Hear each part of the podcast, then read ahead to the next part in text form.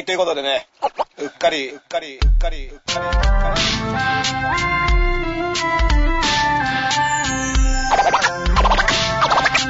はい、ということでね、うっかり、うっかり、うっかり。他の人と、他の人と、他の人と被りたくない、やり方が。いろんなこと毎日あるじゃん。10月1日の都民の日っていう情報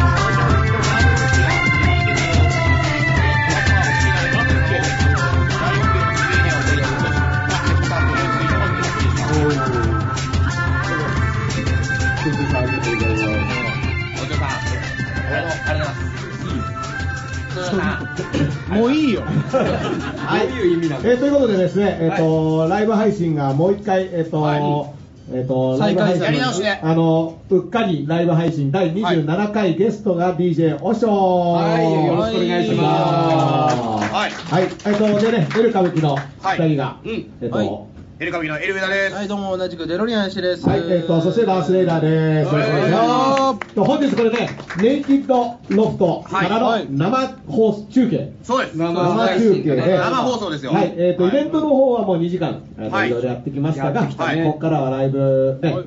えっ、と、配信をしますよっていうことでね、はい。皆さんよろしくお願いします。人生初の大喜利とかやってかなり緊張しましたよもう。ねラッパーの人はどういう大喜利をするのかっていうのを、うん。ちょっとこう、実験的に見てみたかったんですけど、はい、どうでした？それはもうライブに来た人だけのうん宝物にしてもらえたらいいな。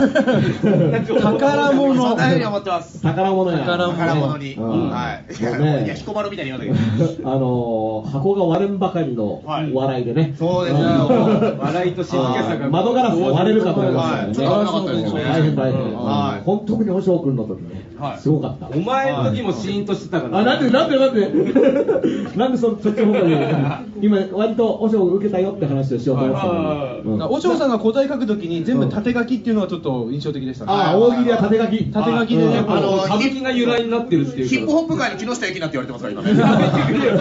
縦書きで。縦書きで縦書きでねはい縦書きでねしませんかあーあ違うんですか。縦書き縦書きメッセージでもよく気づいたね、あれね、みんなね。本当なのかな、でも。深読みなんじゃないですか？たまたまにしてはでもできすぎだよねまあ、たまたまなんにしてはできすぎなんだけど、だって、一個ずれてるやつか？俺、最初読めなかったっすもん。なんか一個右にずれてるやつでを。もさ、開業下手な人っているじゃんでも、それをなんで読み解く？本当かな？ね。今だから結構簡単じゃないですか、その縦読みで読めば何か意味あるのかなって。まあでもあれによって、やるかな。タピオカあのブラックメールの件がうやむやにされましたからね。いやいや、そんなこともないし。うん。そんなこともない。ロンハー状態あね。のお姉ちゃんがね、はい。あのお姉ちゃんのそこは広げなくていいんですよ。あいいのいいの。はいいいんです。木下ゆきなの話が聞きたいのかなと思って。とりあえず例えただけなんで。いや、一応、うっかりってこの番組ね、はい。時事ネタラジオですから。確かに。まあまあまあそうだよね。全然ねうんそうですね。時事ネタラジオなんではいなんで、えっ、と、時事ネタをね、うん。あの、いつもは上田くんが紹介して、はい。で、それを魚にいろいろ喋るっていうスタイルなんですけど、うん。そうですね。なんか、最近面白いことありましたか？あのー、高木さやさんが、はい、あのー相棒の。あいや、まあ、相棒、やっぱそれが代表作かどうかわかんないですけど、まあ、代表作あのー、ラグビー部が、うん。はい。あのー、大麻で捕まった、日大のね。日大ラグビー部はい。おうおうおう部員が大麻取締法違反でラグビー部員が逮捕されたことに対し、はいもう一度考え直しませんかって言ってるというね。どっちを？あのー、大麻について。あ大麻についてはい。うんっていうのが高木さやさんが言ってるってういうのが。ん、高木沙耶さんはでも一度ね逮捕されてからね、はいもうあのフリーダムなゾーンに突入しましたからね、あーもうだって逆に気使わなくてよくなったでしょ、まあもうそういう感じですね。医療用医療用をしてるんですよね。考え直しませんかっていうのははい。もう一度はい。やってみませんかってことなんですよ。いや、違いますよ。その、大麻。の是非の議論が、はい。ホリエモンとかもよく言ってますけど、はい。大麻の是非の議論は別に一回してもいいんじゃないの？捕まる捕まんない違法っていうのは違法なんだけど、うん。それがあまりなさすぎるから、ただ頭ごなしにダメって言うんじゃなくて、うん。だからそれはアルコールとか、うん。えータバコとかの順位に混ざって、実は薬ってその中の順位っていうのは、うん。危険度としてはアルコールの方が上だとか、そういう統計もあるわけじゃないですか。まあまあだからね、ちょっと時間のタイマーを戻してみましょうっていうね、提案でしたよね。ちなみにね、ヒューヒュー。あの、今ね、知られてないんですけど、田原智未来の順位。桃の田原智美のヒューヒューは桃の天然水です。桃の天然水ですから。桃の天然水の CM は高井戸駅で、はい。河原智美がう馬に乗って登場するっていうとんでもない CM がありまして君の地元ね。そうそうそうそう。白馬。乗馬やってたからねあれの,、うん。あのまさに撮影してる時僕駅。はい。あの駅の前行ったら、はい。あのすごい人だかりで、はであのなんなんですかこれって言ったら川原智美さんが馬に乗っていきますっていうよくわかんない状況誕生の瞬間にいたわけね誕生の瞬間ヒューヒューの、うんうんうん。僕はね、もう今年もう2020年ね、はい。ラあの仲間のラッパーがインフンでったら、もう、ヒューヒューでもう攻めていくってことで決めてますんで、うんインフンな瞬間に来るっていうね、うんああなるほど。それの相づちを決めてる。もうなんか、イエイイエイとか言うのはもうやめます、もう僕は。ヒューヒューでインフンで見てよ。ヒューヒュー、幽霊はぬるぬる。幽霊はぬるぬる深く考えちゃダメ、こういうのは。幽霊はぬるぬるうん。DJ もインフむんですか？踏まないよ。踏まねえのかよいや、あののでもあのヒューヒューとヌールーでちあゃーんと踏んでるんですよそうです。なるほど。言い方が全然ダメだったけど。でもさっきねこうライブではうん。明かされたんですけど人生で一番最初に韻を踏んだのはお坊ちゃまくんに投稿した。まあ確かに。ダダジャレ。ダジャまあダジャレがまあそうですね。発展系。うん、その後の発展系がやっぱラップという。あれがあの DJ オショーの誕生の瞬間ですごいですよね。ナレーションで渋く入れる感じでね。うん。ドキュメンタリー。この日に DJ オショーが誕生した肩こり。肩こり。うん。で、俺が落ちたら、肩こりっていうのを考えたんですよね、うん、肩にコリー犬が乗ってるやつです、うん。あ でもね、あのーなんだろう、アルコール、僕、酒もね、はい。あのー飲みませんから、はい。で薬に関してはね、あのはい。医者に処方されて、これね、上田君がしつこいんですよ、ん。僕と一緒の現場出ると、毎回ドラッグの話を僕に振ってくるんですけど、だって出会いがそうだからね、電気グルーヴの,、うん。あのはい自主回収を、あーはいはい。あのその反、えー要は CD を回収することに反対する署名運動、うん。そうそうそうそれでバイキングとかに出られる、ちょっと前に僕出らが。てないんだよね、バイキング。そこで変な写真だけ出て、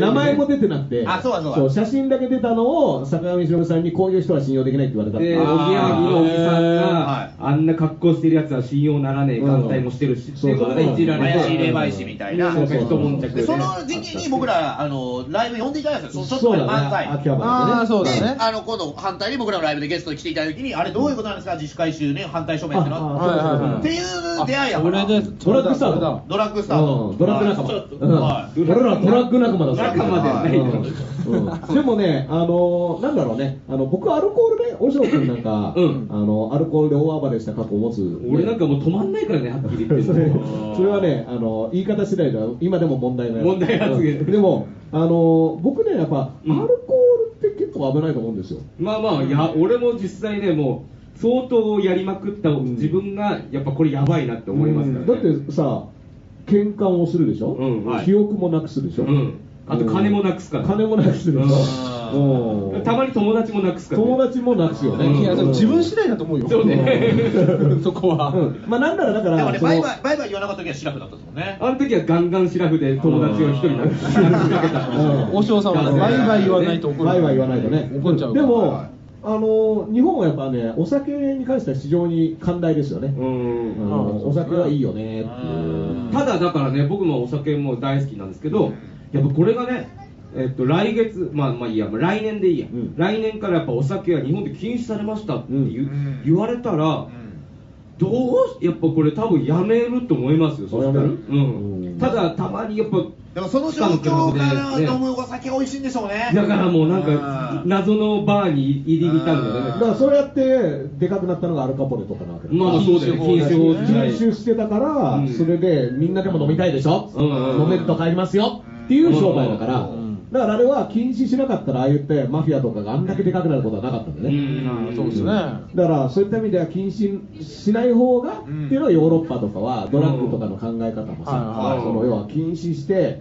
あの捕まえるようなことをするから、逆にそれで金儲けできちゃう、っていう考え方もありますから、うん。まあ、でも何が正解かはね、あの社会はいろいろな形がありますから、はい。僕は日本なんかはね、あのすごい変わった国でいいんじゃないかなっていうのを最近思ってて、ん。あのアナ全日空のね、はい。あの飛行機乗ると、はいあのこの間全日空だったでしょ、うんあれの時のさ、あの最初に出てくる注意事項みたいなのをさ、うん。動画で見せてくれるじゃあれがさ、今、アナって、あの熊取りした歌舞伎のね、うん、あれ面白かった。そうそうそう、そういう人が、あの、カンカンカンってあの、わあの日本のリズムに乗っかって、うん。で、白塗りの芸者さんうん。とセットで、うん。その、どうやって、あの、安全へ上から降りてくる CA さんがさ、えー今そんなのやってるんですかこのアンスマスクが出てきて、かこうやります。で、ふってことは燃えるやつなんで、やうん。あれであの手の手の動きこうこういうやつ。歌舞伎のね。こうん。え、それってモニターでじゃなくて本当に出るんですいや、じゃあ、モニターモニター。モニターで出てきて、で、やっぱあれって多分ね、あの、特に外国人の人とか喜ぶと思う。あれでも日本人のね、我々が見ても、うん。すげえ面白い映映像動画として、クオリティ高かったもんね。うん。で、僕なんかね、日本はああいう国になった方がいいと思う。うん、変に白塗りですか？白塗りで、で髪型も昔のにして、一で一みたいな。おしょう君は辞めちゃったけど、うん。その着物とかでね、うん。で今カジノとか問題になってるじゃない、はい。あのー捕まっちゃったりしてさ、はい、あでもの人、あの人 V シネ出てたらしいですね。えだから秋あ元そうそうそうそう。そういう。V シネを取り直さなきゃいけないって、沢尻エリカ第二の問題って言われてるんですよ。あそうなの？V シネも、V シネもやっぱ厳しいんだ、今。僕ね、その今回の IR のことに関しては、はい。秋元さんが、えっとどういったことしたか全然わかんないんだけど、さあの人って、その風営法改正、クラブのね、うん。その時の風営法改正の時にも中心的な働きをした議員さんなのね。まあ、レーダーが、あーそうなんあの、ですかジブさんとかと一緒にやってた。そうそうそうそうそうそう、要はクラブが深夜営業できるようになるっていうのも、あの法律で日本はずっと禁止されてたから、はいでもう65年前からね、その夜はあの人を踊らせるような店は営業できない、うんうん。まあ、そういった法律があったのを、いや、最近はもう生活スタイルも変わってきたし、夜もそのダンスしたり、音楽で遊べる場所があった方がいいんじゃないかと。うんうん。いうのと、そのダンスするしないっていう理由で、うんあの規制するのってそもそもどうなのみたいな。まあ、ぶっちゃけさ、クラブに来て、うん踊ってないけど、楽しんで音楽聴いてる人っていっぱいいますからね。そういろんなやり方はあるんだけど、そう自分やっぱ踊るのやっぱ恥ずかしいけど、クラブで音楽聴くのが好きっていう人結構いるわけだから。まあでもね、変な話、その法律があった時は、大音量で音楽が鳴っても、ダンス禁止みたいな張り紙が貼ってあったわけですよ、うん。その踊っては踊ると、その店が、あのー法律違反になっちゃうからね。うんうんうん。で、うちは人を踊らせてませんよみたいなことをやっていたのが、うん。まあ、あの朝まで営業できるようになって、ん。これも、うんうん。もちろんあのどこでもできるわけじゃなくて、限られたあの場所なんだけども、まあ少なくともクラブっていうものは違法じゃなくなりましたよっていうはい。法律改正があったときに、うんこれはその自民党だけじゃなくてね、あのいろんな政党の人が集まって、ダンス文化推進議連っていうのを作ってたんだけど、あのそれこそ福島みずほさんとかもいたしね、はい。うん。まあ、だから、そのメンバーの中で幹事長として、はい。すごいいろいろ全部仕切ってたのが秋元さんなんだよ。えー。だから、結構ね、これね、結構クラブの人をたんまり決めてるでしょ、今回。で僕はね、いや、みんなあのこのあの、ね、中国から金もらっててみたいなこと言ってるけど、僕は一応この人のおかげでうん。朝まで遊べるようになったっていうのは、うん。で僕、ツイートしたんですよ。はい。で多分僕ぐらいしか言ってないんじゃないかな。で、そういう時も、その自民党、ね、男性だ、政権批判かどうのことか言う人いるけど、僕、こういう時ちゃんと世話になってますから、うん。自民党でもなんでも、で、ね、容疑者であろうとね、うん。別に容疑者になったから、この時やったことが消えるわけじゃないですか。ら、はい。っていう意味では、あのあの別にそうそうそう、こういった時にはこういった、偉い偉い。そこはちゃんとねだってせ世話になったでしょって話なんだそこだけどそこはちょっと関係性があるわけだからでも別に今ね、捕まってることに対しては、それは僕は分かんないから、あのそれはもうあの捜査して、はい。と思うんだけど、同時にじゃあ、カジノもね、はい。いい悪いっていう話いっぱいあるじゃないですか。はい。で、まあ、片やね、じゃあパチンコどうすんだとか、いろいろ同時、競馬どうすんだとか、競輪どうすんだとか、競艇どうすんだとか、ほとんど恵比寿さんが好きなものばっかりなんですけど、うんはいうん。まあ、恵比寿さんも一回逮捕されてマージャンがなくなってます。そうそうマージャンがないですうんバカラで捕まってますけど、まあでいや、バカラ、バカラとは僕はさ、うん。マージャンで捕まった時にね、ラスベガスでやったんですもんね。そうそうそうそうであのー要はねカジノってでかいしでうん。その日本のお金じゃないじゃんとかあとギャンブルに狂っちゃったらどうするんだって言うけど僕賭場って名前でね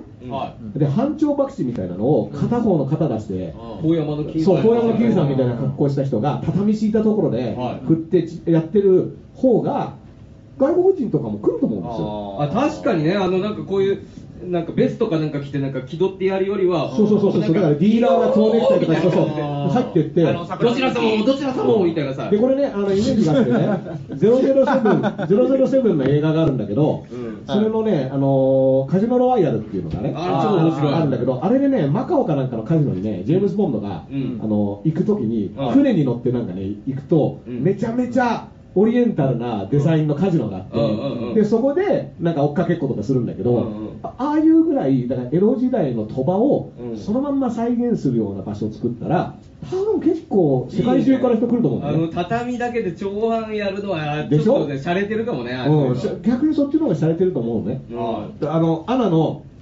空港のあれ見ても、うん。だからもう振り切っちゃって、日本は普通のうん。ヨーロッパとかアメリカと同じ国ですよっていうふりするのやめて、うん。めちゃめちゃ日本変な国だったよとか言ったら、もうね、だから箸とかもさ、はい。あの天ぷらとかさ、いろいろみんな寿司とかさ、はい。その外国人が好きなものってそういうポイントでしうん。ょ、で別にそれはうちらにとって当たり前だけどさ、はい。え何、生です魚食ってんの？みたいな話になるわけだようん。だからそういうのを全開にしてった方が、ん。変になんかラスベガスにもあるようなカジノ作るよりは、いいんじゃないの？確かに。ってのは思うの。そうかも。うん、これでも林くんとかどう？え今回の IR ですか？いやいやなんかそういう古いさあの、はい。日本の鳥羽とか。僕をはいいなと思ってます、うん。なんかでもね、これね、あの、まあ、日本の、僕ね、最初、そんな、その話で言うと、うん。日本に、で、僕 DJ やってますよ。で、そこでやっぱ、六本木とかで、また DJ やると、外国のお客さんいっぱいいるんですよ。うん。で、僕そういう時ね、こう、ちょっと反骨精神じゃないけど、日本のヒップホップだったり、うん。にを聞いて帰ってもらいたいってお気持ちが出てくるの。うん。だから外国のお客さん来ると、あえてうん。日本語ラップばっかかける時期があったの。でもやっぱね、これって、不思議なもんでね、やっぱ、あんまり反応良くなくて、あそう。アメリカの人だったらやっぱアメリカのヒップホップを日本に自分の国のものが来たりで聞くとボーンって盛り上がるしであの東京湾で、うん。えー、と時空号ってあのえっ、となんだっけえっ、とすじ銀河鉄道の書いた人なんだっけ？松本零士。レイジさんがデザインしたうん。船があって、うん。それ観光客が乗る船なんだけど、その中で DJ した時も、うん。インドのお客さんがバーッと入ってきたの、はいはい。そしてやっぱこの時も俺はね日本語のヒップホップかけて踊って、うん。お土産として帰ってもらいたかったんだけど来るや否やもうずっとインド語で喋りかけてこれ。いや英語インド語うんまあまあね。いろいろでインドはねいろんな言葉があるそれで、うん。もうとにかくインドのヒップホップくれみたいなこと言ってたらしくて。でその場でねなんかみんなでこうなんかダウンインドの音楽ダウンロードしてその場でダウンロードしたそバーってかけたらもうすげえ盛り上がって。あれがあるよねパンジャビ MC ズそうそうばそれかけた間違いなくそれパンジャビ MC ズだねあでもさっき言ったその IR とかで、そのまああの長半コロコロみたいな、うん。ああいうのいいなと思うんですけど一個日本っぽいやつで、うん。バカラとかって外国のもんじゃないですか、うん。これも日本っぽくやった方がいいと思うんですよ、うんバカラ。バカラのディーラーをうん。王子製紙の元社長にやらせるんですよ、わ こうすると、これはね。あこれはもうでもね溶かした人ですからね。溶かすのに今度溶かす方に回ってやるっていう。あとこいつ取り返そうとしてるんじゃないの？みたいな。そう渡嘉敷なんて絶対詐欺やってるぞみたいな。あ渡嘉敷さんはいろいろ溶けちゃってる。まあいいやそれはね。溶けてはないうん。溶かす気で。渡嘉敷渡嘉敷で来たと思う渡嘉敷で。王子製紙のあのあの自伝があるんですけど。あありますねありますね。面白いんですよ。大失敗してるっていうね。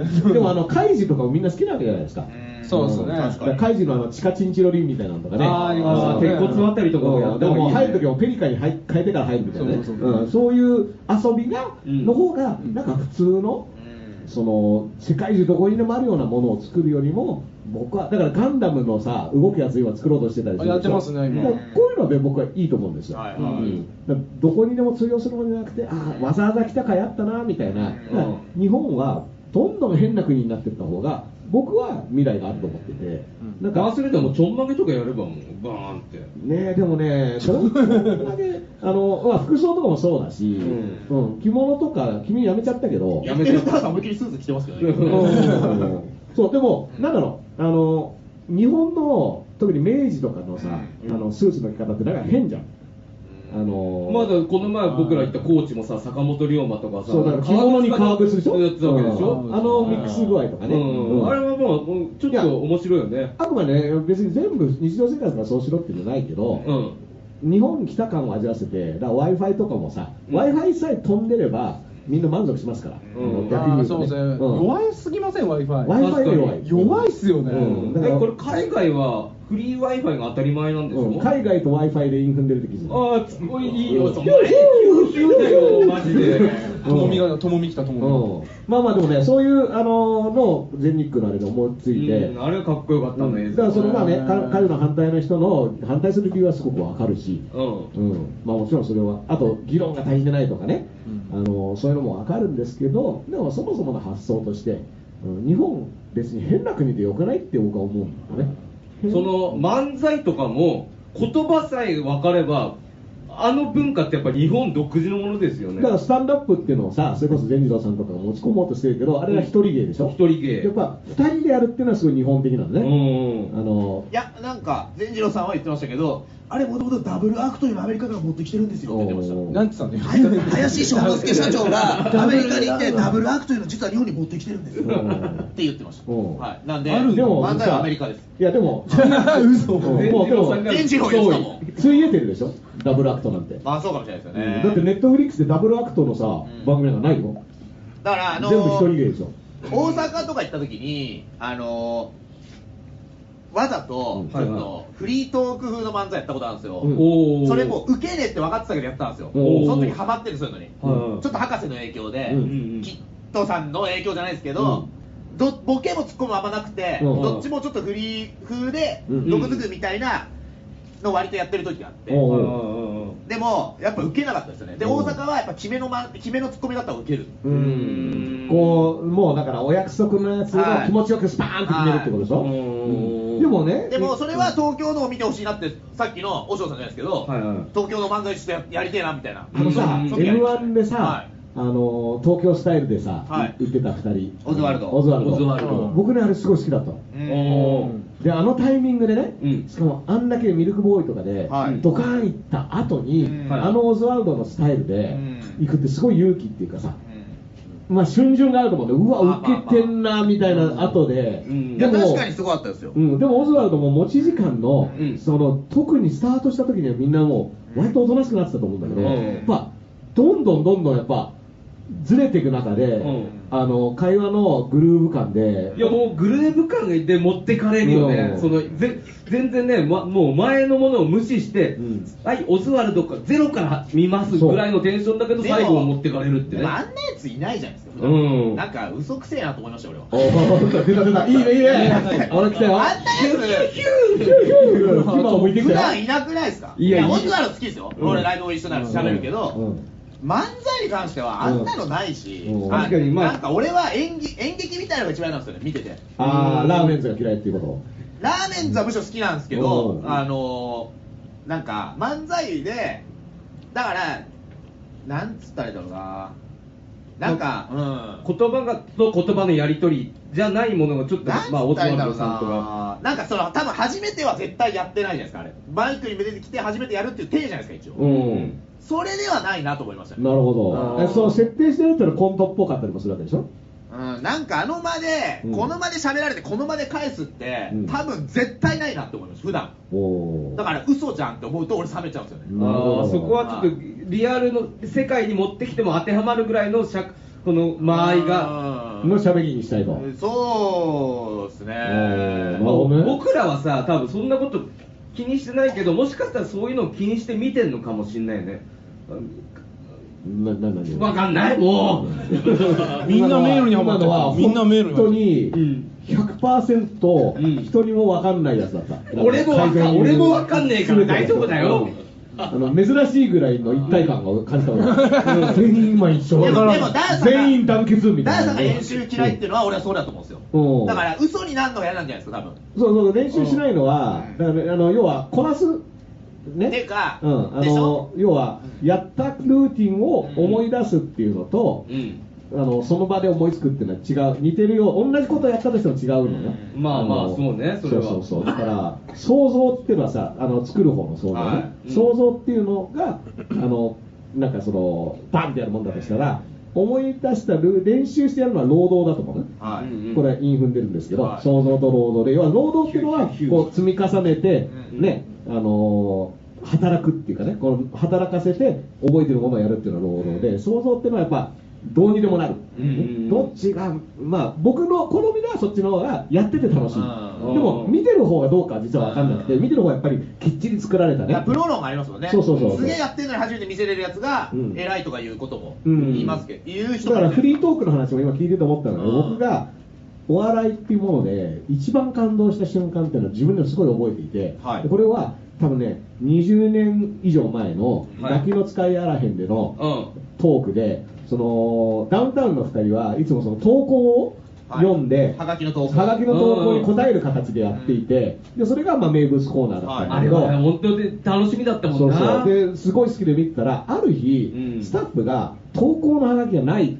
今日ちょっと用意できませんでした。ってなって、うん。そしたら2人がじゃあしょうがないからなんか適当に話そうかって言って始まったフリートークが僕が今まで見たそのいろんな喋りの中ではい。一番すごかったっていうかね、もうもうなんか笑うとか通り越してなんだこの天才の人たちはっていうので見入っちゃったみたいなのがあって。だからもうそそ即興で生まれたものっていう即興なの。だからやっぱあの「笑っていいともで」うん。最後のコーナーで明石家さんまとタモリがテーブル挟あのんで狼がやってくるやつでしょ？うん。あの感じとかも、もう今までの45分、前半の45分を一瞬で打ち消す楽しさがあのね、瞬間だけでね、うん。僕よかった、いいと思う。本当のフリースタイルお笑いじゃないそうそう。そうそう。だから、あれもさ、あの、丸いテーブルに線だけ引いてあって、うん。で、こっから入ってくんな、みたいなことをやったりしながら喋るんだけど、であれたま一回だけビートたけしが突然現れた時が乱入した時あったね。もうあれもうおしっこ漏れそうになったもんね興奮でね。なんで落ち込む？最高だったな。もういや、そういう体験っていうのはやっぱあって、ん。で、やっぱ、そういうことを見ると、生放送で、何にも用意されてない時の、うん。にすごいことが生まれるっていうのが、一番実は、僕はね、もちろんよーく練られた芸術的なものっていうのはいくらでもあるし、感動もするんだけど、うん。なんかやっぱ、もうない、これは二度とありえない瞬間だったみたいなのその場でしかありえない。そう、うん。これを味わっちゃうとね、うん。なんかそこに感動しちゃうっていうのありますよね。うん。まあ、あとでもなんかガイタレのライブを見たりすると CD と一緒じゃなかった時には逆になんかへこむっていうかなんだこの独特な間合いでもうすげえ歌いまくってるからもう自分のリズムがあるんだろうなみたいな感じでそのベテランの崩しになってくるとちょっと引いちゃうみたいな。飽きから来るやつで徳徳永英明が壊れかけのレディオをね、うん。紅白の本当に壊れてたで。やつね。本当に壊れかけて本当に壊れてたレディオを歌ってるよ。紅白のリハで、うんいつものライブのように崩して歌ったら、うん。中居君が司会で、うん。バーって走ってきて、なんでそんなことするんですか、うん。いつも通り歌ってくださいよ。って言われて、徳永英明が、うん。あみんなこれを待ってたんだって、そこから CD に寄せて歌うようになった寄せようになってね。それはだからある種の転換があってでもねいろいろ考え方あるんですよ。その大物になっても毎回違うアレンジでやる人もいて、うん。まあ、それこそこの間ノーベル文学賞を受賞したボブ・ディランって人は、は絶対同じでやらないのアレンジだから歌い始めても何の曲かみんな分かんないみたいな。で歌詞を聞いてあれ？これってあの曲じゃね？みたいなぐらいで気づいたり。なんか数年前の長渕の FNS でのあれもあったよね、ん。あの乾杯。おー。あそれもかなり崩して、もうなんかなんかギター叩きまくってるから、うん。みたいな。今のは長渕だったんでね。長渕うん今のが長渕だったとしたら結構般若が怒るパターンだからね。犯人は巻き込むな、やめてくれよ、怖いから。怖いから。一緒に鍛えてる人、理由怖いから。怖いから。すいません、僕も僕もちょっとね、うかつなことを。配信だって忘れてたそうそうそうみんなが見てるんだから、切り取られるみたいなね。うん確かにそうかね、うんはいはい。まあでもね、あの、だからこれね、両方正解なんですよ。はい実を言うと。まあめちゃめちゃ、でも、めちゃめちゃ練習して作り上げたものをあたかも初めてやるかのように見せるっていうのも技術だと思うんですよ。そうですよね、だからやっぱ見る方は初めて見るわけです。ようん。だから、おおすげえって思うっていうのも技術だと思うから、うん。まあ、アプローチの違いみたいなもんなんだけど、はい。だから、全然さ、中川家とかもさ、はい。即興ってには見えないわけでしょ、はもうこれ、明らかに2人のタイミングとかも含めて、めちゃめちゃ、めちゃめちゃ組んできたんだろうなと思うぐらい完璧なんだけど、実は即興でしたみたいなのも、でそれを今から即興でやるので、まあ、緩いところもあるかもしれませんが、みたいなのが入ると、やっぱちょっと、い、まあそうですね。ね。そういうその即興と見せる技術っていうのは、うん。僕 B&B さんのお。漫才生で見たんですけど、うん。その日のニュースで B&B さんがうん。出てたんですよ、人間ドックに行くっていうやつがあったんですよ、でうん。それをもうネタでやったんですよその日に。その日。目の前で。僕ら目の前でやってて、うんだからこれは即興ですよっていうこの一つの技術っていうのを俺うん。うわすげえなと、もまあやっぱその時のものっていうのがポンと入ってうくると。ポンとくるんですよその日のもの。で実はさそのワードだけ変えて枕っていう形を作っといて、そこに時事ネタを入れるっていうのもできるんだけどでもやっぱりそれをやられるとああ今ライブで、うん。うん。今の瞬間一緒にいるみたいなね、これが味わえるっていうのがあるんだけど、今ねちょっと喋っててねあのエル歌舞伎にも聞きたいことがあって、はい。これね高知あの僕ら土曜日行ってたんだけど、僕ね実は結構風邪ひいてた。玉木コーチのコーチ玉木浩二だからね、玉木浩二のドラマね。玉木浩二危険地帯安全危険になるお前。いやあの人危なくなる時ありますから。危ねえから。基本的に玉木浩二が。あの安全地帯だと思ったら危険地帯だったんだよねバリバリ危険だからバリバリ危険ですから。ねあの薬師丸ひろ子さんとねあの結婚した時にねあの薬師丸ひろ子ファンの人がね僕はこれから玉木浩二のことは玉木浩二って呼ぶことにしましたっていうわかる？えどういうこと？玉木浩で切って宇治ってあの C ああ玉木浩二玉木浩二って呼ぶことにしましたっていう漫画を吉田先生が書いてたよっていう話を。吉田先生でよかった。そうそうそうそうシュールに許されるから。今のね上田君のリアルな反応でね、なるほど。これが吉田選手と初めて会った人の顔だと思ってね「うん、映るんです」に載ってますけど。よ読んだことありますけどまあでもねあの風邪ひいてたんですよ結構、はい。であのリハーサルとかねその音チェックとかをねおしょう君とやるときにも、うん。まあ割と僕の体調を心配してくれててそのオーガナイザーさんがね、はい。はい。なんだけどあのライブやるときにこれラッパーでたまにいるんですけど、うん。ステージガーって出てきて、うん。まあ今日はちょっと風邪気味で声もちょっと出ないけど、ん。精一杯やるんでよろしくみたいなのを最初に言うやつ。保険ね。保険。これね保険って言うんですけど、はいはい。保険をかけてくるやつっていうのがいるんですよ、うんうんその実は2日前から寝込んでいて、はあなんとか頑張りますみたいな、こんな中俺は歌うぜ。うんだから聞いてそれ。くれ微妙にねライブシーンだけのファンを抱えてるタイプの芸人ですよね。あいる。まあまあでも確かにそれララッ訳パー側もそういう感じのが多い。言い訳する必要があるぐらいのファンがいるんですよね多分ね。うん。うんじなんかねあのいろいろあるんですよだから昨日バイトクビになったとか、はい。あの2日前に彼女に振られたとか、それは知らないしね。うん。それはお前の勝手だろって話パフォーマンス前にそういうことを言うって言ってこれはどうなのっていうのでね、まあ、僕との職はその時そういうやつは良くないよねっていうか後で言う分に。はハードルを下げて。そうそうそう、うんうん結構芸それでプロですか？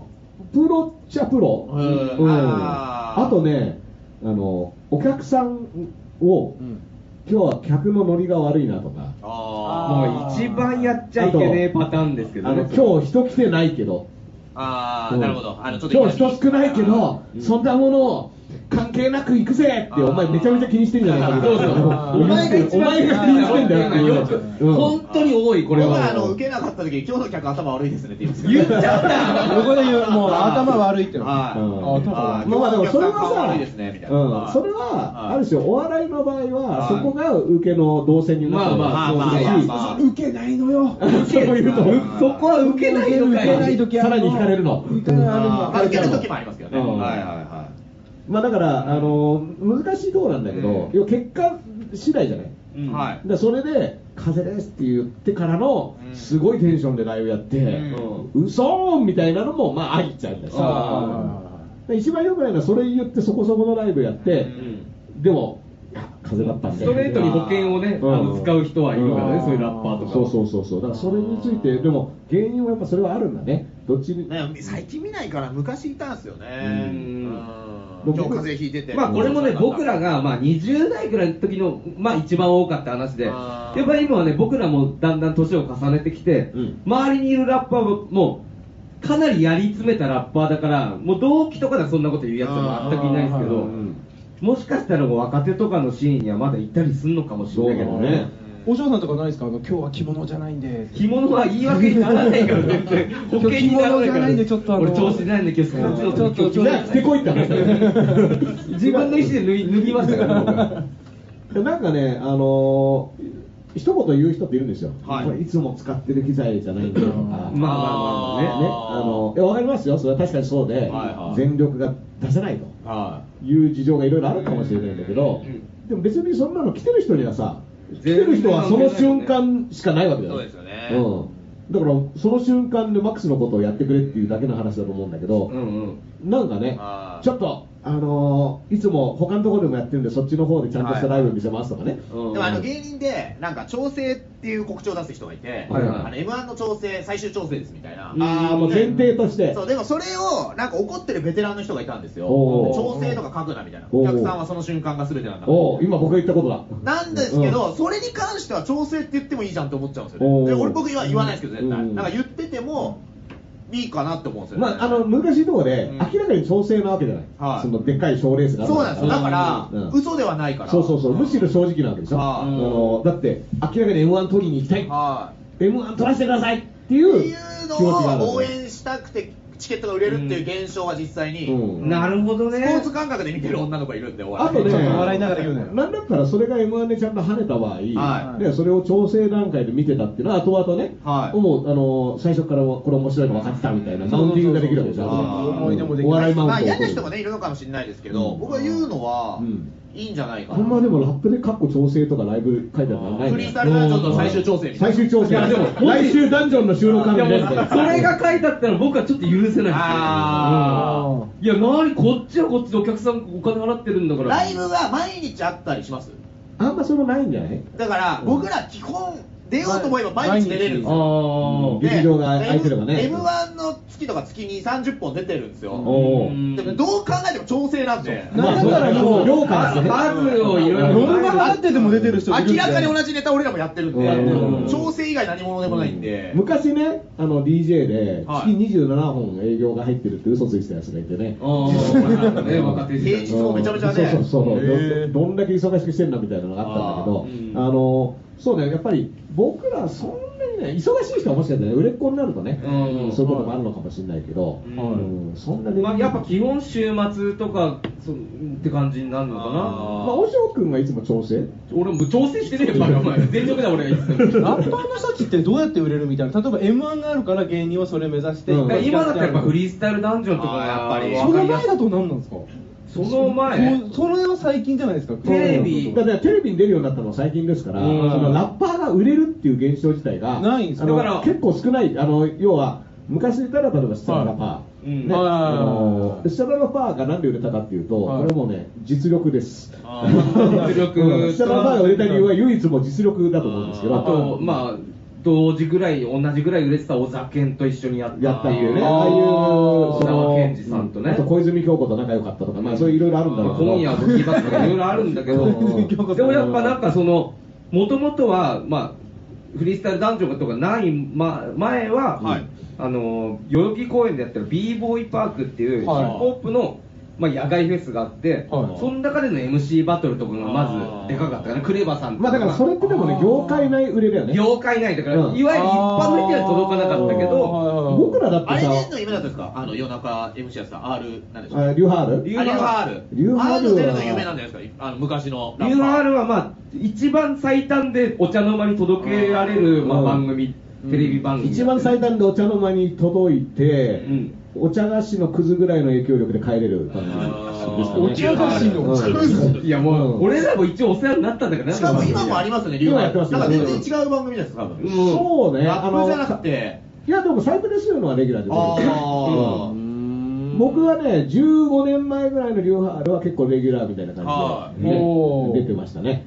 あのー。その時は本当にヒップホップでの番組でしたね。当時っていうか。まあね、大きな枠で言えば。なるほどうんちょっと合わせながらってことですか？そうね。一応僕らもね、20代の時あれ、あの、エンディングテーマに曲使われてましたからね。そうだへーまだ20代前半ぐらいの時だから。エンディングテーマなってたわ。うん、いいへー MC っていうテレ東のね。うん。ごい。だから、それが何にもなんなかったってことですよね。何かしらは、お前、そんな言い方すんなよ、お前。何かしらはこの人するまだギルガメのエンディングテーマの方が良かったですかうんギルガメッシュ同じテレ東なら。いや、だからね、はいあの僕、リューハールで、まあ、毎週出てわーって喋ってるから、はあの DO ってね、いるんだけど、はい。ネリマダファッカーのね、はい。で DO はその後リンカーンでね、はい。ブレイクするんですけど、そー。のリューハールに出た時にその DO じゃなくてネリマダファッカーの、はい。あのメンバーの一人がね、はい。そのいや、ダース君って言って、テレビ出てるのに、その程度の面白さじゃダメですよっていうのをラッパーに言われたっていうのがあって、へそれで何と思ったらリンカーンでめちゃめちゃ面白くて彼ら。おーすごいみたいなね。それまあちょっとなんともだからそれこそさっきの中川家のさ、うん。お兄ちゃんが、にね。お兄ちゃんがラップを覚えて、うんで今おしょう君が言った b ボーイパークで、うんそのライブラップを披露して。ラップを披露する披露するっていうのがあの伝説のねリンカーンの回で、その練馬ダファッカーに預かりになってね、あれはあの b ボーイパークの時本当にあの練馬のライブの時にお兄ちゃんがうん。ライブでなって、うん。めちゃめちゃ盛り上がったから。初めてね中川さんがパーソナルのこと話すって、うん。ないけど、うん。あそこで初めて俺は四畳半の家でそう。ずっと夢みたいなひっくり返すみたいな。すごい。ねあれは良かったね、え。ーでもディオさんの自伝にはお実は俺が考えてたって歌詞が出てましたいやでもそれそれはそれはそうです、まあ話聞いてうん。ラップにしたのはね話を聞いてラップに変換するってことですよね。うん。ラップにしたっていうのがね、あのーその後 DO が1回目の逮捕ですね。あー。うん一回目のあー一回目武田鉄矢みたいな。そうですね。まあでもね、あのーでもね、パフォーマンスだからね、ラップが売れるっていうのは、僕らね、はいあの、おしょう君と僕のグループは、うん。あの、か ABEX とかに所属してた時期があるんだけど、はい。あの時にさ、売れるって、どういうイメージ持ってたかって今言われると、うん。なんかあんまり売れるイメージって、どうなることが売れるのかがよくわかんないっていうかね。売れるためにやってないってことですか？いや売れるた有名になりたいとかいろいろ漠然とあるんだけど具体的なイメージがあんまない。あ今だったらその本当にこう例えばみんなが今聴きたい音楽は何かとかちゃんとリサー。チしながら曲を作ったりはするんですよ、はいだけどもうただただもう初期衝動でずっとアルバムを作ってる20代前半だったから、でダース・レーダーがもう本当にもうちょっとおかしなぐらいペースが速すぎて、へもうなんか一晩でアルバム1枚ぐらい作るぐらいの勢いあったから。そんな初期衝動があるのすごいですね、うん。ずーっと作ってましたねその時はね。だからまあ、まあ、僕も作るの好きだったから曲作るの、まあ、ボンボンボンもデモ渡したりしてでマイカデリックっていうボトムとなるグループ、主体となるはい。グループがあったけど、ダース・レーダーと僕はすごいペース速かったからうん別ユニットをまた作ってダース・レーダーと DJ をしようっていう。それもアルバム出してね、うん。うん。やりましたよいろいろ。だけど何にもその結果売れるみたいなイメージあんまなくてー。ただやってたみたいな漫才とか漫才のチャンピオンとか漫才でうん。日本一位とかあるけどラップのチャンピオンとかっていうのはあんまだからまあフリースタイルバトルのチャンピオンは今いっぱいあって、うん。しかも賞金も結構ね、うん。この間 KOK ってやって300万とかね、うん。あのなってきてるから、今からやっていくんだったらそういうのチャレンジすると結構はい。分かりやすくうん。勝ち上がるみたいなのがあって、うん。で昔は、すんげえ昔はゴングショーっていう、はい。要はその曲で戦うみたいなのもあって、はい。80年代の終わりとか、でもそれは別にラップに限らずのバンドとかいろいろ出てくるようはないだけど、今そっちのその楽曲系で勝ち上がるみたいなのはあんまりない。そうねもう完全に即興フリースタイルバトルがもうにドンって今9割ぐらいでね。寄ってるって感じ。2年前ぐらいね、ガキレンジャーで久々にね、大阪でなんか楽曲、ライブ VS ライブ、はい。完全に仕込まれたライブをうん。どっちが盛り上げるかっていうバトルがあった、うん。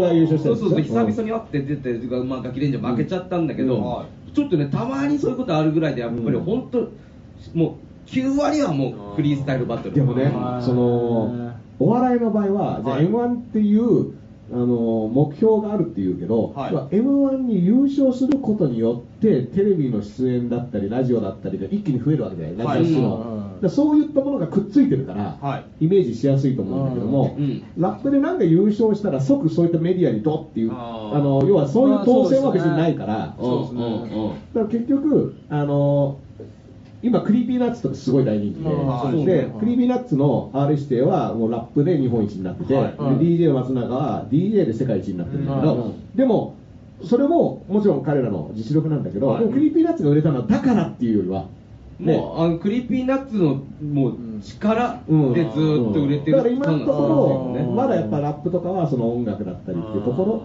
ろで、うん。あのでも売れるっていうのもライブに客が入るとか、ね、CD っていうのも今売れないから、はい。ね、あのいっぱい再生されるとかダウンロードまあ、いろんな形があると思うんだけど、そうお笑いに比べるとやっぱり若干なんていうの、まだまだまだそうですね。まあだけどテレビにいっぱい出るようになったらそこをみんな求めてやってるかってまたそうそうそう。そう違うしね、その音楽はまたね。出たい人もいっぱいいるだろうしね。あだからそれも一概には言えないんだけど、僕なんかね、その一曲もヒット曲とかなんもない割あの名前を知ってるみたいな人がいるっていうだからのがもうね、もう、近い将来、内田裕也みたいそうになるそうそうそう。お前は誰も曲知らないラッパーみたいな。今から杖杖一本やりで今から杖作っといたそうだね。髪の毛も伸ばして伸ばしてねはい関西でそれもやばいっしょ。やばい。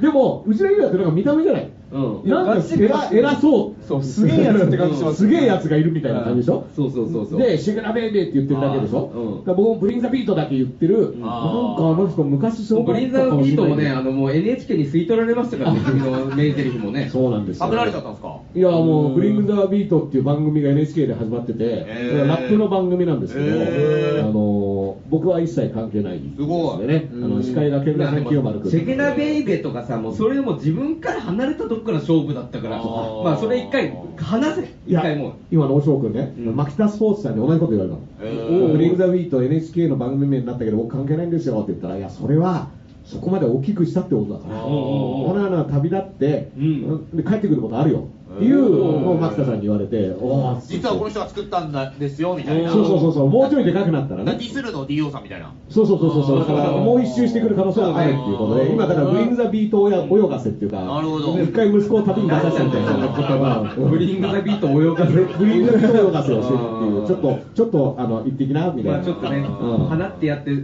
宝刀息子がそのうち帰ってくるかもしれない。強くなってきたら抱きしめてあげればそうそうそうそう。お前こんなに、こんなに金持ってきたかみたいな 確かに金が持ってきそうだねうん金持ってくる可能性がありますよね少女に取っとけば今のうちにうんだからね、そういった意味ではね、あの NHK さんに大きく育ててもらって。ね、そうですね。うんでそのうち気づいたらね、出生証明書とかも全部持ってかれてるみたいな。だから今のうちに商標登録しとくべきですねブリングザビートあ本当に。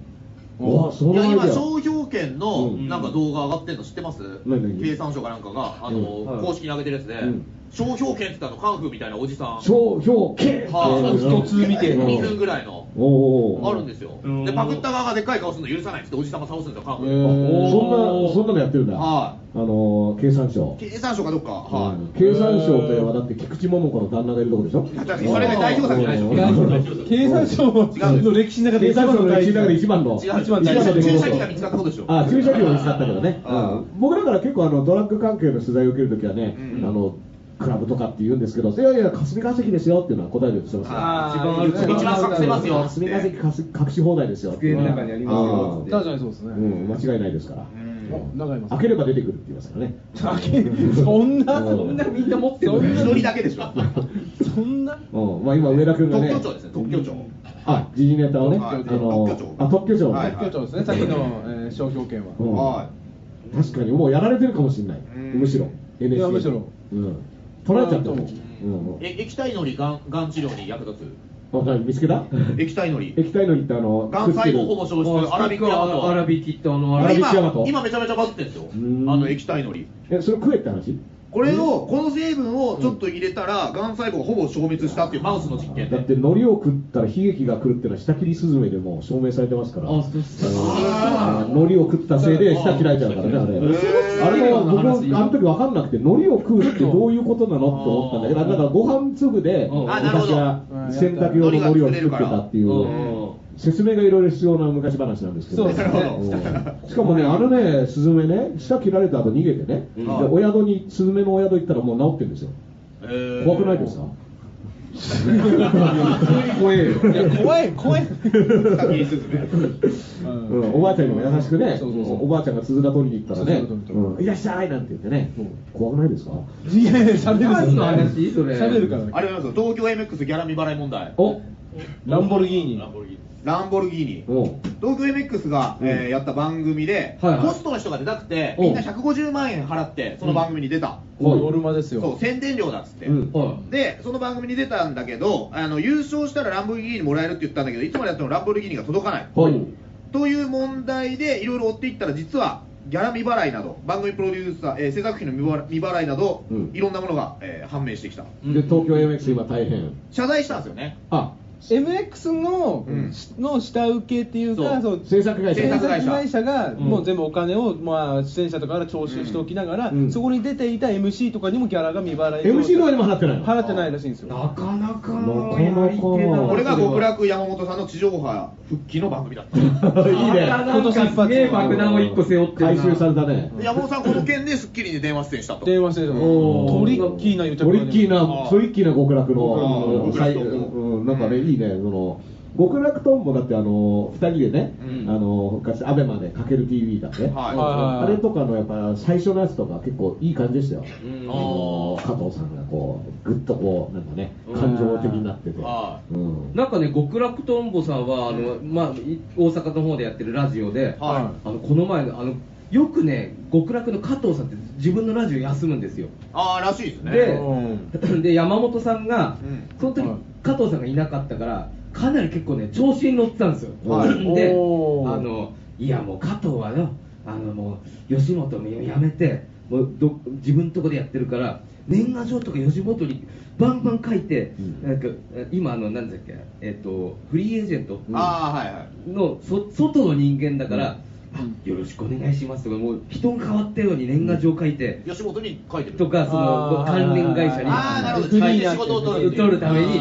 もうすすごいからね加藤はもう年賀状とか。でその週は終わったんですよ、次の週に加藤さんが来たら、おめえなんであの俺の年賀状とか1枚も書いてねえからなと始まってまたバチバチへで結局蓋を開けたら、うん。やっぱり山本さん調子に乗ってなんか俺言っちゃったんだよねみたいになって年賀状書いてなかったな一枚も書いてないんだけど面白がって話を作っちゃった。作っちゃって、へー。生放送中にうん。加藤さんにしばかれてましたね、へでもう結構ね高額なえっとねプレステの新しいのを5台分ぐらい買わされる約束して、へー。結構ガチで締められてましたねなんか。山本さんも何も問題起こしてなかったってことですか？もともと。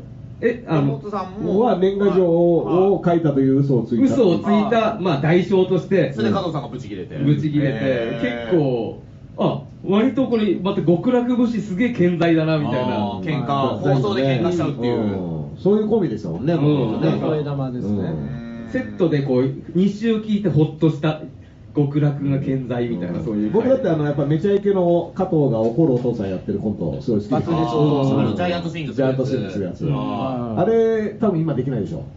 あれできないでしょうね、アイドルの頭。アイドルの頭振ってて AKB あれのパロディ CM とか今でもなタクシーの中で流れてたよなんか。パロディ CM はなんか出たんですよ。うん。あ元ネタの方がなかなかない。あれは多分でもよくやったって感じですよね。あアイドルがなんかぶん投げてる。人事採用生放送でやって殺害予告がツイッター上かなんかに流れてきて、うんうんうん。でその後の番組で加藤さんがこ腹出して「殺害予告あんだよ」って腹をパンと出したらそこに少年ジャンプが挟まってるっていう。めちゃくちゃそれが面白くてい。やもう刺しに来い刺しに来いっていう少年ジャンプ仕方そうそうそう、地味な戦いでちゃんとみんな教わってますから。ね。そうそうそうう。んあれは面白かったですね。刺されても大丈夫なようにね、刺しを仕込んでくっていうね。んそうなんですあれもう10時ですよ。はい。あら？おやっぱ本当に。あらも。なんでおしょうくんが時間に一番最初に気づくのかね。いやいや別に僕はもう早く終わりたかった？ガキレンジャー経理ですから。時間数字には数字にはうるさいまあね、あのー今ね、えーと、ライブ動画の配信をしていて、ちょうど1時間経ったということなんですけれども、えっと、これはね、アーカイブにも動画の方は残しますから、はい。えー告知等もね、ここでやっちゃいましょう。うん。あのーなんでね、何？あ何何？アーガイル柄は。アーガイル柄は格子模様の一種。ポケットから小さい女性出てきましたよな、何何は何アーガイル柄はをけなんか検索していで。す。勝手に？格子柄の一種だよね。何それ何それ。格子柄の説明も必要になってくるもんね、そうするとね。確かに。うん。格子がまあでもあの、エル歌舞伎のお二人の近況告知とかあれば。そうですね、日曜日、1月26日日曜日に新ネタ3本ライブ、プチ単独ライブが、お秋葉原ゼロ時で15時からありますので、えっと、エル歌舞伎のみでやるってこと？えーでトークゲスト、まあ、前田アスレーダーさん出ていただいたんですけど、今回、はい原始人さんという、芸人さん、はい兼事務所の社長さんが来てくれますので、社長さん個人事務所。あのーまあ、まあ、芸人さん、虹の黄昏とかそういうのが所属してるとこなんですけどあのーそうです坂田敏夫さんの元お弟子さん。ちょっと大阪のハードそこら辺の話を聞こうかなと。はうん聞こうかなと。いいですね。それがありますよかったらはいはい聞いてくださいはい。それで、おしょうくんが。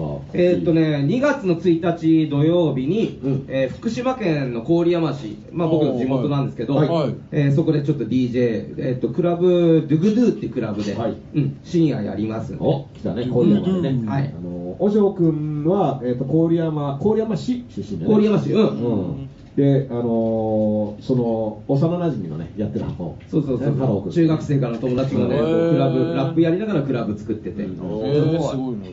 僕はですね、えー、と26日はね、うん。僕はあの渋谷のオルガンバーというところで、うんえー、とメガっていうイベントでね、ヒップホップ滑らない話っていうのをね、あのーすごい。やることになってまして、うん。はい。これね、あの出演者の名前がこうやってあってね、うん。誰々シンガー、誰々 DJ、ダースレイダー、かっこヒップホップ滑らない話って書いてあって、なんかジャンルみたいになってる。お前はさそういうユニットにうんそういう。そっから来たみたいな、ヒップホップ滑らない話から来ましたみたいな、まだ謎の扱いになってるんですけど、まあそれをね、えっ、と、ちょこっとやります。はい。で、えっ、と、来週がね、僕と翔くんのね、あの、歯、えーの、100回目っていうのを1月31日に、うん。えっ、と、9時から。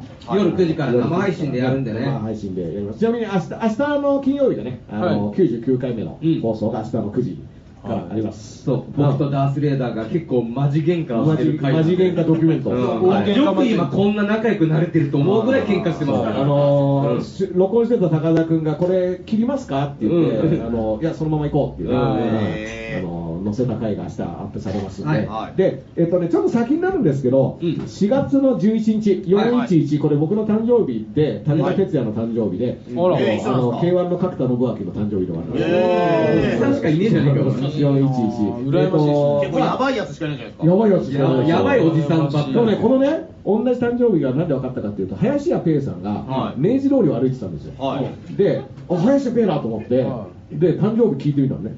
僕4月11日生まれなんですけど、あ武田鉄矢とあの角田信朗一緒だよっていう。へーその場であのあの人誕生日全部入ってるから。調べました、ちゃんと。ん？調べました？その後け確認してない。あ、じゃあわかんないです一応マリあのソースはソースは林家ペーですから。ペキペキペディアで。ペペペディアで。ペキペディアペキペディアで。ペキペディアうん。で、えっと、4月の11日、僕の誕生日でですね、はい。えっと、一応僕、あの、余命5年と言われてから、はい。えっと、3年が経過しましたので、はい。えー残り2年。折り返しましうん、たね。あの、5 years 残り2年パーティーっていうのを、はい。えっと、4月11日土曜日なんですけど、はい。えっと、ちょっとね、場所等は今近日に、えっとはい。発表になるんですけども、はい。確実に、えっと、出演していただくのはこの L 歌舞伎の。ありがとうございます。ちょっとまだわかんないですけどね。あ、本当に？はい、うん。一応、事務所で言ってますけど、あ言ってるけどちょっとなんか事務所ライブ週間なんですよ。でっかいの入ると、あそっかそっか。はい、だからね、ぶち当たっちゃうかもしれな。ない。るほど、なるほど。はい。まあじゃあ、エルカブキでオファーしてます。仮で。オファーしてんの言うなって話だけど。いやいや。うん。で、えっと、ベーソンズのライブと、で、僕とおしょうくん、ダースレイランド DJ おしょうでもなんかやろうかなと思っているのでね、えっと、411、あと2年ですからね、カウントダウンっていうことでね。うん。あの、ぜひね。でもね健康そうですから。いいっつってね、そう。やって、あ最後、は林くんの飛行でこう、一年、プシュッつってね。で、お尚が木曜叩いて。最後任せてくださいでもう一回棺から出てきちゃうってね。水鉄砲とかあ坊主に当てて。西川のりおのおばきゅう並みに。あれ怖いんだあれ。あれ怖いね。西川のりおのお化けはお化け僕でもあのドリフの葬式コント大好きで。あー、はい。あのーこれ好きだったね。そうそうそう、それでお坊さんとかのあの頭とかに水鉄砲とかね。やって、後ろにいる子供だけが気づいてるっていう、あー言っちゃダメよとか言って、あの志村けんが棺から出たり入ったりする、はい。あれやりたいね。やりたいのかやりたいなと思いますよね。まあうん。クレーム来るでしょうね。本当に本当にね怒る人いるんですよ。らしいですね。うん、で僕と翔くんはあの僕が退院した直後のライブで、はい。あの退院した直後だからね、うんはい。あえてその僕がライブ中の、はに一回倒れて、はい。それでこれジェームズ・ブラウンっていう人がよくやるんですけど、ジェームズ・ブラウンはライブ中に倒れたらマントをかけて、マントをかけると復活して最後の曲を歌うっていうなんかそういう演出があるの、マントショーそうそう有名な演出なんだよねこれは。でこれをやろうってことになって、うん。で僕が、あのー一回ライブ復活後一発目のライブだったから、ん。でやった後倒れたふりをしておしょうくんが駆け寄って、それでマントをかけて復活して歌う。大丈夫か？ダースレイダー。そうそうそう、それをやって、でしかもおしょうくん。の、過去俳優おしょうくんの、あの過去俳優。マッコ俳優やめてくれよお前。演技がものすごくて、うわうわーみたいなのをもう。それはやっぱミュージカル調にやんなきゃねっていう。あれミュージカルだったね誰が見ても演技ってわかる。うんすごいんですよ、あのこんなさっきね、上田君がね、オズワルドに怒ってましたけど、はもうその視点から言ったら、もうあの風刺、激怒りついて死ぬんじゃないかぐらい、そんなやついねえよっていう驚き方をしてるんですよ。待って。もう振りを2回2度振りをすっごいやったから。二度振りをやった後に定番の、どなたか、どなたか、お医者さんはいませんかっていうのをやるっていう、そういうやつをやって、まあその振りも含めてこれはもうギャグでやってるっていうのを分かりやすくね、やったんだけそう、どそれでも復活やるって思って楽屋に下がったら、あの、僕らの友達の DJ が、真顔で、本気で心配してんのに、そう。いう。ことやるのって本当にダメだからっていう、今のテンションぐらいで言われて、ただただ地面を見るしかなかったんねずーっともう。な本当にすいませんそこで僕はね初めてやっぱこうこういうのを悪ふざけって言うんだっていうのを覚えた悪ふざけっていうのはこういうことなんだなっていうね、うん、本当身に染みる思いなんですけど、うん、まあそういったことをやろうと思ってますから、うん、まあでもね、そんなこともありますけどね、えっと、ライブ動画配信の方は、じゃあ、えっと、これで一回締め切りにしましょう。はいあの、ハイスクールそこになんか、右上に終了っていうので、これを押したあじゃあ皆さんありがとうございますありがとうございましたいやいやいや。はい。終了しましたか。yeah, yeah,